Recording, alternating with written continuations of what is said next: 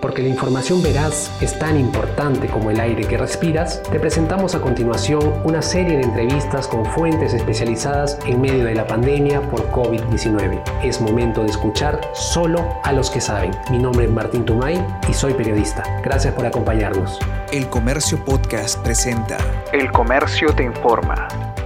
Hola amigos del comercio, ¿qué tal? Muchísimas gracias por acompañarnos, gracias por estar ahí pendientes a nuestras coberturas. Saben que estamos eh, totalmente vigentes tanto en la versión impresa, la versión digital, también en nuestras plataformas de redes sociales. Hoy día tenemos una entrevista al jefe de la Oficina Nacional de Procesos Electorales OMPE, el señor Piero Corbeto. ¿Cómo se encuentra, señor Corbeto? Martín, muchísimas gracias por la oportunidad. Nos encontramos muy bien, muchas gracias. Gracias a usted por su tiempo, señor Corbeto. Y justamente vamos a hablar sobre un tema muy importante, ¿no? Las elecciones 2021, que justamente se van a realizar el 11 de abril. Estaba haciendo cuentas y justamente ya estamos a siete meses de, eh, celebrarse estas, estas elecciones, este proceso electoral. Pero hay que tener, tener en cuenta también que este proceso electoral se va a llevar en medio de la pandemia por el COVID-19.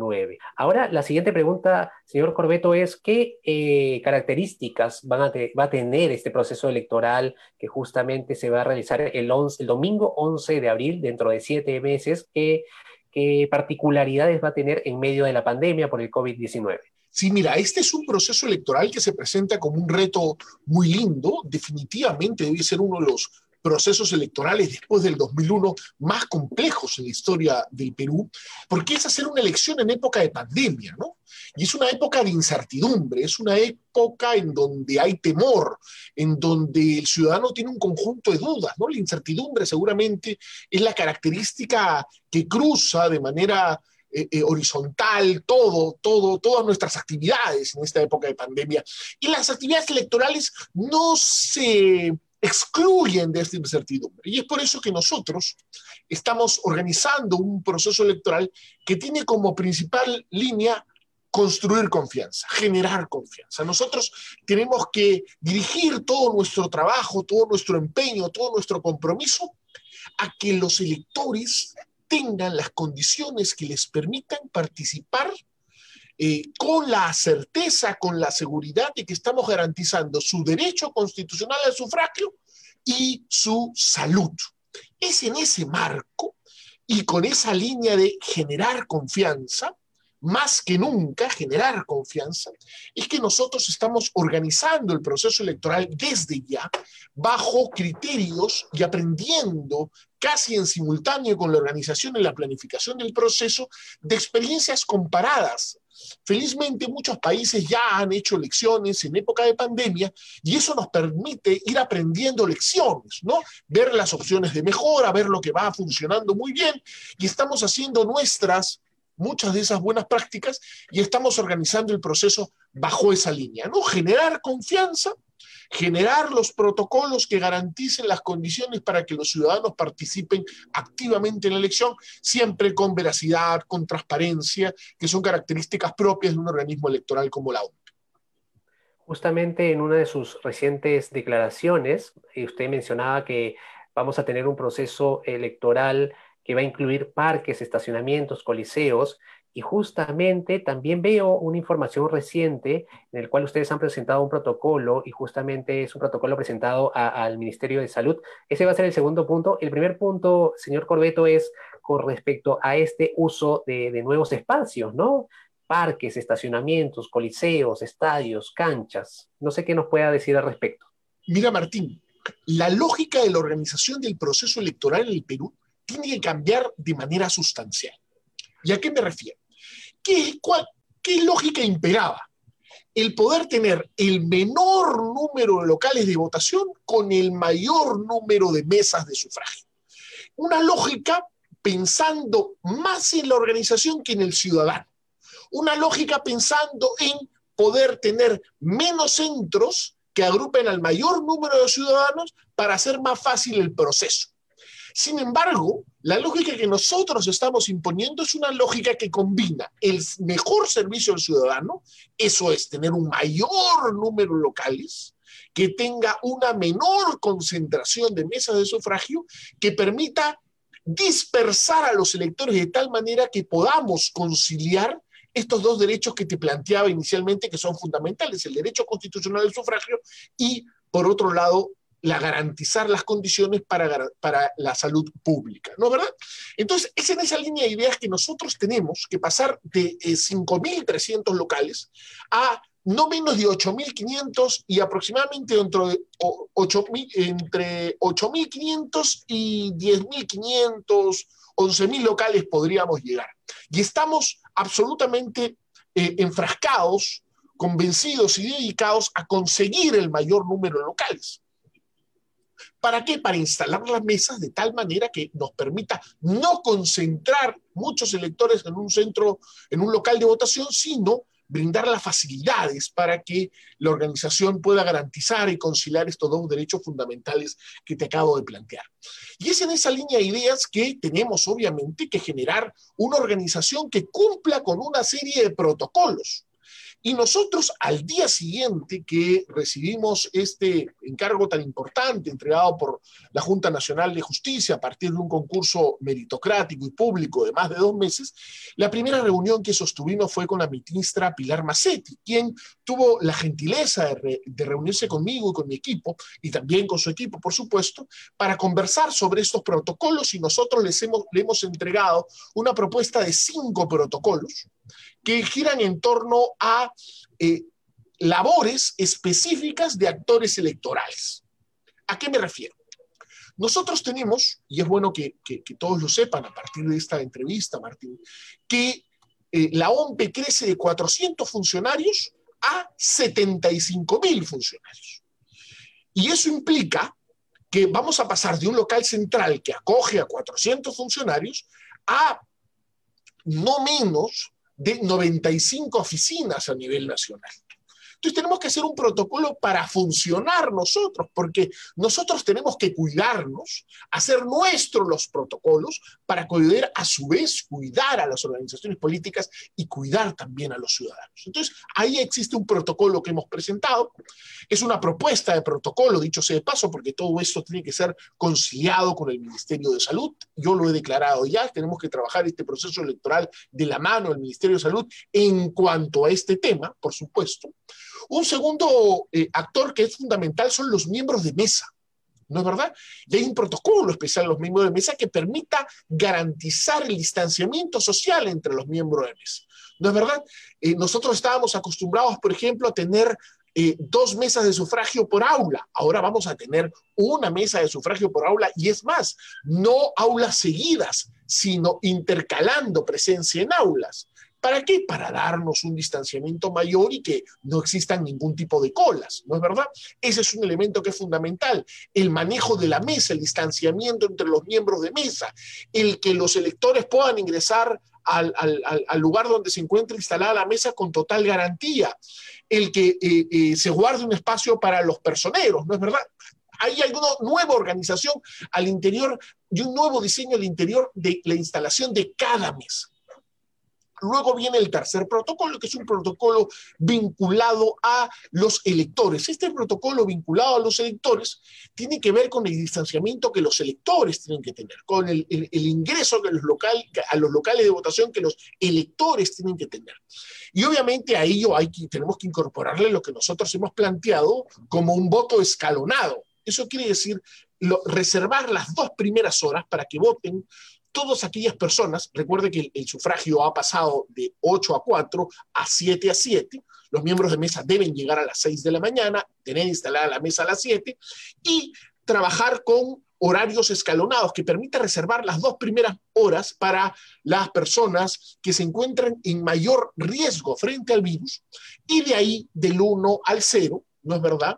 Eh, eh, dividiendo las franjas horarias de tal manera que se pueda agrupar de manera adecuada y segura a los miembros, a los, a los, a los, a los electores y puedan participar de manera activa y masiva como tiene que ser el 11 de abril próximo. Luego tenemos un protocolo dedicado a los personeros, eh, eh, por supuesto, eh, a los locales de votación, locales abiertos, locales cerrados, que mencionabas, Martín, muy bien hace, un momento. Entonces, estamos, este miércoles, te cuento, hay una reunión muy importante entre nuestro equipo técnico y el equipo técnico del MINSA para revisar los protocolos y nuestra intención, y estoy seguro, el de la doctora Pilar Massetti, es, es poder tenerlos aprobados en el menor tiempo posible para poderlos difundir, hacerlos nuestros y que la ciudadanía los conozca con el tiempo suficiente que permita eh, planificar también su día de la jornada electoral.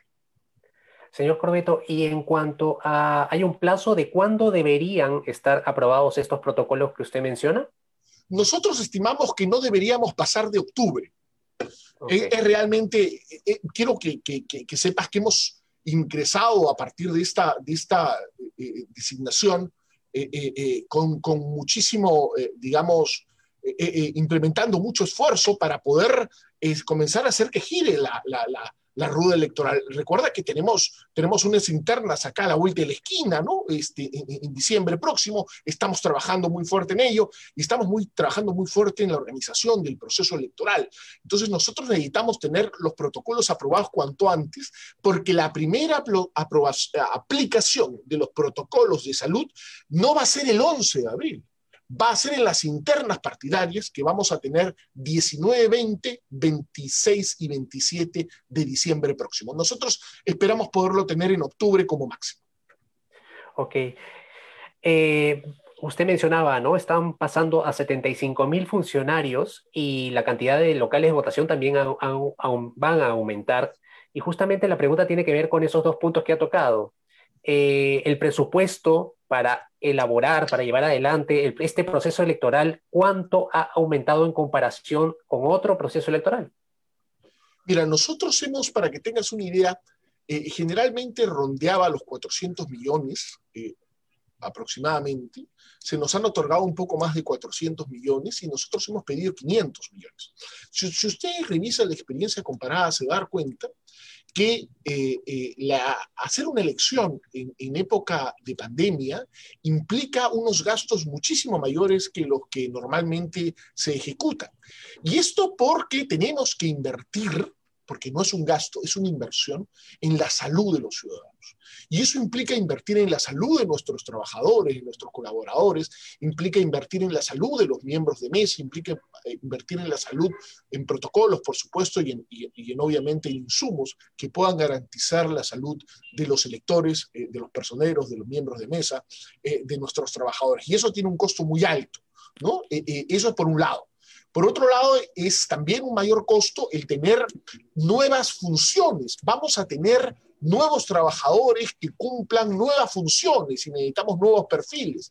Eh, la, gente que tome eh, temperatura en puerta es algo que nosotros no teníamos en nuestro esquema y tenemos que tener ahora.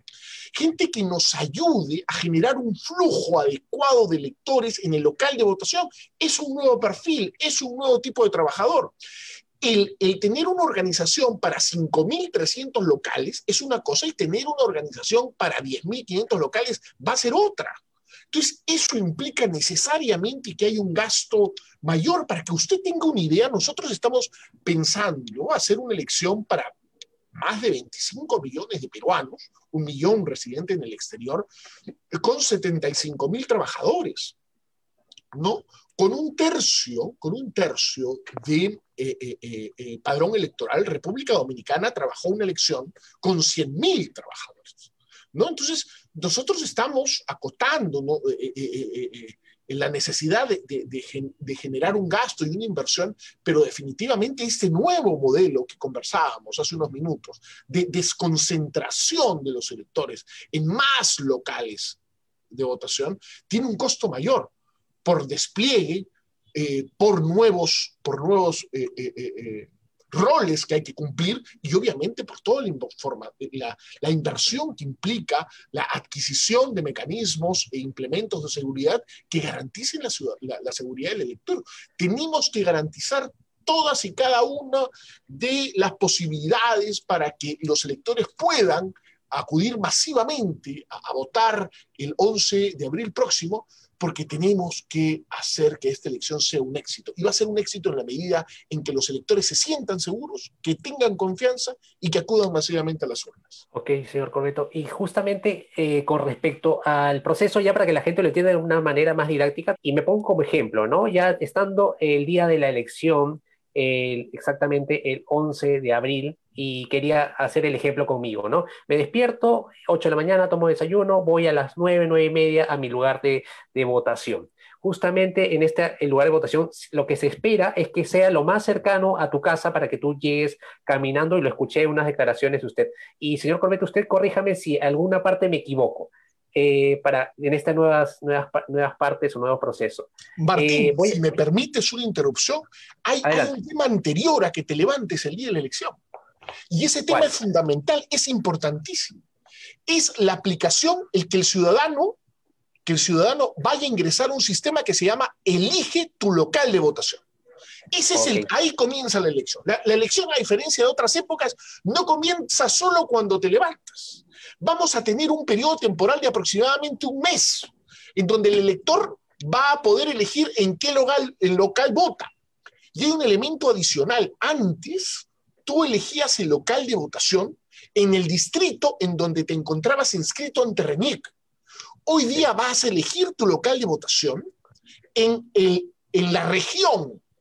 Entonces, por ejemplo, si tú, si tú te encuentras con tu DNI en Ancón, pero estás viviendo en San Juan de Miraflores, vas a poder elegir un local en San Juan de Miraflores y no vas a tenerte que ir hasta.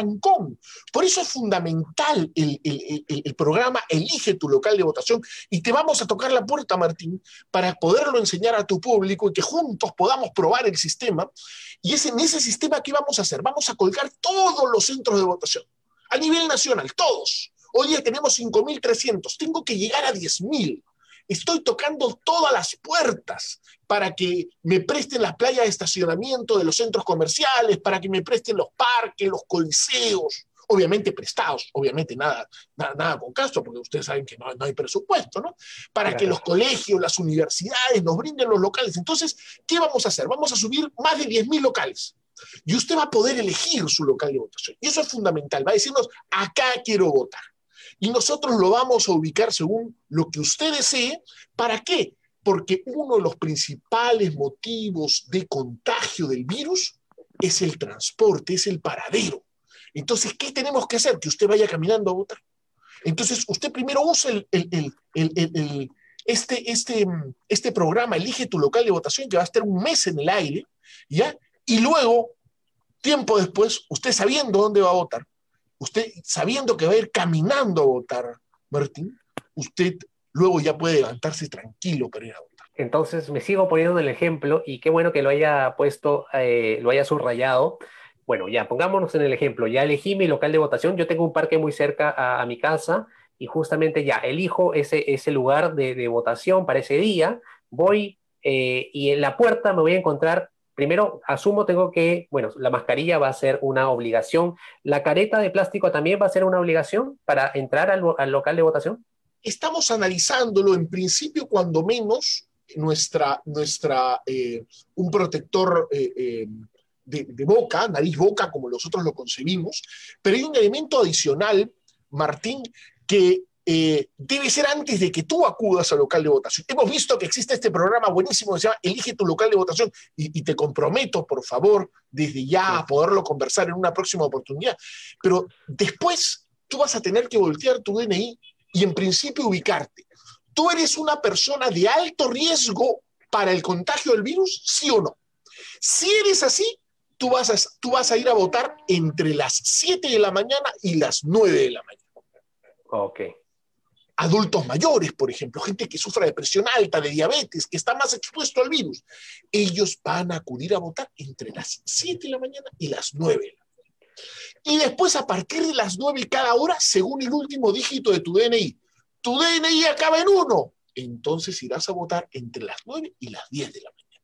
Y así sucesivamente, hasta cero, ¿no es verdad? Y eso que va a permitir que la población pueda acudir en franjas horarias y tener orden y tener siempre la misma cantidad de gente en cada hora.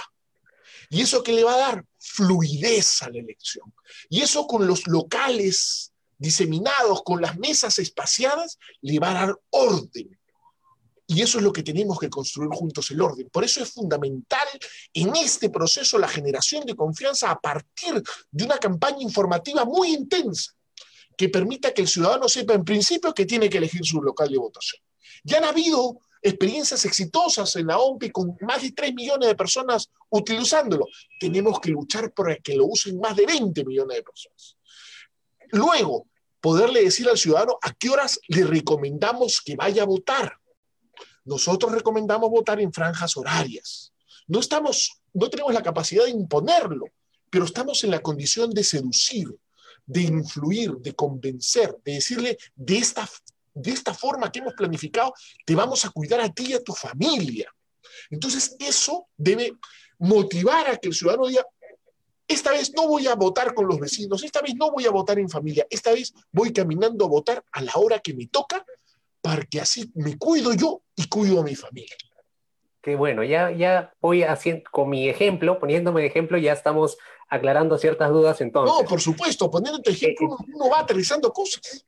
Sí, justamente ya, elijo mi local de mi lugar de votación, el parque que le comentaba, que está muy cerca a, la casa, luego veo mi franja horaria, de acuerdo a mi número, el último dígito de mi número de DNI, y luego de eso voy, ya llego al, lugar, al local de votación, va a haber una persona que va a medir eh, la temperatura. Sí, eh, deberíamos tener, digamos, eh, en el estado ideal, de, todo depende obviamente de la infraestructura que tengamos, porque usted sabe que en cada distrito y en cada zona la infraestructura varía mucho, pero deberíamos tener un cordón previo que haga que la gente ingrese con más orden. Vamos a tener obviamente un espacio para medir la temperatura, para entregar la posibilidad de, acceso a alcohol, en fin, vamos a, vamos a medir eso bien. Vamos, recuerda que lo que hemos presentado es una propuesta de protocolo. Estos protocolos deben ser aún afinados, ¿no es verdad? Y deben ser aprobados, como te he planteado, como máximo en octubre. Eh, eh, luego, el, ciudadano, bueno, verificaremos que, tenga, que pase con la temperatura, no tendrá ningún problema. Y con el distanciamiento social con el croquis que debe haber a la entrada de cada local, con la información que debe darle el funcionario electoral en puerta, usted podrá ir con distanciamiento social absolutamente ordenado al aula donde le toca sufragar. Si es una escuela, puede ser también un coliseo.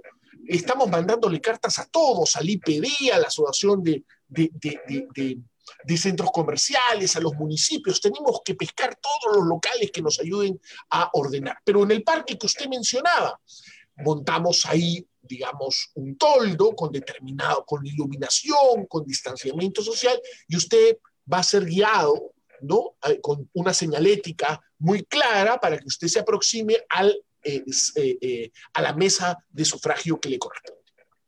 Y una vez que estemos frente a a, los, a las personas que están atendiéndonos ahí, el presidente, los miembros de mesa, en este caso, eh, vamos, va a ser el mismo número de miembros de mesa, presidente, secretario, creo que suplente, los que van a estar frente a nosotros cuando recibamos el padrón electoral o va cambiado también eso? No, la composición no cambia. Nosotros tenemos por tradición trabajar con tres miembros de mesa. Hay países que no tienen esa tradición, pueden trabajar hasta con dos. Nosotros tenemos la tradición del tribunal. ¿No es verdad? Y ese tribunal está compuesto por tres, tres titulares y tres suplentes. Pero con los de miembro de mesa me das, Martín, una posibilidad que te agradezco mucho, que es el que nosotros hemos propuesto que a los miembros de mesa se le entregue un bono de más de 120 soles, para ser preciso, 129 soles. ¿Por qué? Porque este, este nuevo diseño electoral que estamos trabajando, absolutamente garantista y generador de confianza, que permita que el ciudadano se sienta seguro, a la hora que va a votar. Depende fundamentalmente no solamente de la organización que nosotros hagamos, sino de la presencia puntual y comprometida de los miembros de mesa. Hoy día, Martín, usted sabe que existe un porcentaje muy elevado de, miembros de mesa que llegan tarde o que simplemente no van. ¿Y eso qué hace? Retrasa la instalación de las mesas. Si se instala la mesa tarde, la mesa abre tarde. Y si la mesa abre tarde, ¿qué pasa? Va perjudicando a los grupos que nosotros hemos construido planificando un voto ordenado. ¿Qué tenemos que generar? las condiciones que permitan que el miembro de mesa participe. ¿Cómo se generan las condiciones? A partir de instaurar incentivos. El Perú es uno de los pocos países en América Latina que no genera incentivos reales para los miembros de mesa. Y nuestro incentivo es un, incentivo eh, eh, muy acotado. digo muy acotado porque lo que tenemos hoy es que se le brinda un día libre al día siguiente al eh, miembro de mesa. Pero Martín, tú y yo somos unos afortunados, que tenemos un, un trabajo fijo, ¿no es verdad? Y, el 80% del Perú, y luego la pandemia un poco más seguramente, eh, las condiciones laborales no permiten tener el día libre al día siguiente, y menos que sea un día libre pagado. La gente vive del diario. El día que no trabajas, Martín, no comes en este país. Entonces tenemos que pensar en ellos, y es por eso que un incentivo muy importante es el, eh, el 320 y 129 soles que se le entrega a cada uno de los miembros de mesa, de los tres miembros de mesa, para que estén ahí a las 6 de la mañana para que tengan instalada su mesa de sufragio a las 7 de la mañana y para que el, sufragio comience a las 7 de manera ordenada, tal como ha sido planificando. El, rol del miembro Ruesa es un rol fundamental. Y esto, esta propuesta de darle un bono de 120 soles o 129 soles a los miembros de mesa ya está extendida al Ministerio, asumo, de Economía, eh, o todavía, ¿qué, ¿cuál es el proceso que debería seguir para aprobarse? Mire, eh, eh, nosotros estamos trabajando con diferentes escenarios. Eh, he tenido el honor de ser recibido por la ministra de Justicia, la doctora Ana Neira, y hemos conversado sobre ver qué posibilidad tenemos, porque los fondos para la primera vuelta están ya en la OMPE, porque son saldos de elecciones anteriores. Entonces no nos tendrían que dar un presupuesto, cosa que hace bastante más fácil eh, eh, eh, la entrega, porque una cosa es que te habiliten para gastar y otra cosa es que te tengan que asignar un recurso adicional. Entonces la primera vuelta la tendríamos saneada, hemos conversado y he notado un gran compromiso de la doctora Neira de apoyarnos con este tema para ver qué forma legal le damos, pero también paralelamente en el Congreso de la República hemos encontrado un eco muy positivo y ya sabemos que existe cuando menos un proyecto de ley que permitiría que este bono se entregue. Y, es un tema fundamental. Nosotros creemos que si bien en esta en esta elección tenemos que dar este bono de 3% de manera extraordinaria, estamos absolutamente convencidos, tal como lo ha eh, eh, definido el código electoral propuesto por el Jurado Nacional de Elecciones, liderado por el doctor, el señor presidente, el doctor eh, Víctor Ticona, en donde se fija que de manera regular, sin pandemia, hubieran cuando menos 2% de una UIT de entrega de un bono al miembro de mesa. Entonces, nosotros estamos en la línea de poder entregar un bono a los miembros de mesa, obviamente en este caso extraordinario, con mayor tensión, con mayor temor, ¿no es verdad? Con mayor resistencia seguramente, un bono mayor al que ordinariamente debíamos entregar, pero en el Perú tenemos que pensar de que el miembro de mesa debe recibir necesariamente un bono de 2% de una UIT cuando no hay pandemia. En pandemia es 3% y eso es en lo que estamos trabajando. Ok, señor Corbeto, ya para ir terminando, quizás eh, volviendo al ejemplo que le daba, estoy frente a los miembros de mesa, ellos me dan el padrón electoral, voy a una cabina secreta y luego de eso eh, le entrego, ya cuando elijo a, mis candidatos preferidos, eh, entrego el padrón, lo sellan, se ingresa a la ánfora, a la ánfora, perdón, y en este caso tengo que firmar, la huella digital también va a seguir siendo de la misma manera como la conocemos. ¿Hay algún cambio en ese proceso que, le, decía? Eh, tenemos que tener la firma, tenemos que tener la huella. Lo que estamos haciendo es separando roles de contacto con miembros de mesa. Eso está, está, estamos proponiendo que sea separado. El tema de, las, eh, de las huellas es interesante. Hay, hay, hay algunos países que han jugado con una especie de rolón que no, no, no, no se toca, sino eh, eh, te transmite de otra manera el, el, el, entintado del dedo, por decirlo de alguna manera. Estamos, estamos analizando eso. Los, los, los bolígrafos van a ser eh, desinfectados luego de cada uso. Vamos a tener que tener más bolígrafos, pero cada bolígrafo debe ser desinfectado. La posibilidad de que te bajes la mascarilla para volvértela a subir unos pocos segundos para que seas identificado. Todo va a ser muy sencillo pero esa sencillez va a ser la que nos va a fortalecer respecto de la sensación y la seguridad plena que debe tener cada elector que se acerque el 11 de abril próximo, porque esa es la fecha de elección, el 11 de abril próximo, y estamos absolutamente convencidos que siguiendo esos protocolos de salud que a partir del miércoles van a ser evaluados de manera conjunta con Inmensa, vamos a poder seguramente hacer varias mejorías este es un primer, una primera entrega, y difundir cuanto antes, y te comprometo a que nos ayudes desde el diario El Comercio a poder difundir los protocolos, porque es fundamental que los electores sepan cómo van a ir a votar este 11 de abril próximo. Y bueno, y terminando quizás este, este ejemplo que, al cual me, puse para que la gente lo entienda de una manera mucho más simple, al final me, voy a recibir mi DNI con el sticker de que certifica que voté. ¿Así es? Eh, eh, sí, es un holograma. Eh, nosotros en el Perú usamos todavía lo que se llama constancia de votación. Eso es en esencia una constancia de votación. Nosotros usamos, usamos ese, ese, ese papelito, digamos, que, se, que se pegue el holograma. ¿no? En otros países es un papel que se llena digamos, y se entrega, pero en nuestra, en nuestra lógica se entrega ello tendríamos para una próxima reforma electoral, no creo que, no creo que ahora, que ahora eh, funcione, ya no tenemos tiempo, porque usted sabe que hasta, hasta dentro de muy pocos días tenemos posibilidad de hacer reforma, ¿no es verdad? Pero sí creo que hay que sentarnos a pensar si realmente debemos mantener o no eh, el holograma en un, en un momento en donde hoy día los padrones electorales se pistolean con, con código de barras y tenemos la información de quién votó y quién no votó de manera, de manera eh, muy, muy, muy rápida. ¿no? Entonces, este, ese es un tema que de repente nos ahorraría eh, gastos logísticos y que podríamos ir conversando, pero ya para una próxima elección no, no, lo, veo, no lo veo ya posible eh, para esta elección. Genial, señor Corbeto. ahora, como siempre hago con todos mis invitados, le doy el pase si quiere agregar o subrayar algo de todo lo que hemos conversado. Por favor, adelante. No, Martín, te agradezco mucho por la, por la oportunidad. Solamente aprovechar eh, eh, eh, la gran oportunidad que tú nos brindas para decirle a los ciudadanos que la elección es el 11 de abril próximo, que estén absolutamente seguros que vamos a generar todas las condiciones y las seguridades para que acudan con absoluta tranquilidad a emitir su voto, que estamos trabajando de manera muy fuerte y muy comprometida para generar esas condiciones, que estamos construyendo una planificación diferente, innovadora, pero sobre todo segura, y que confíen en su organismo electoral, que nosotros actuamos con integridad, con transparencia, con veracidad, y vamos a vivir una jornada histórica con altísima participación este 11 de abril. Cuídense para poder ir a votar. Muchas gracias por habernos escuchado y ya saben, la buena información es poder. Esto fue El Comercio Podcast.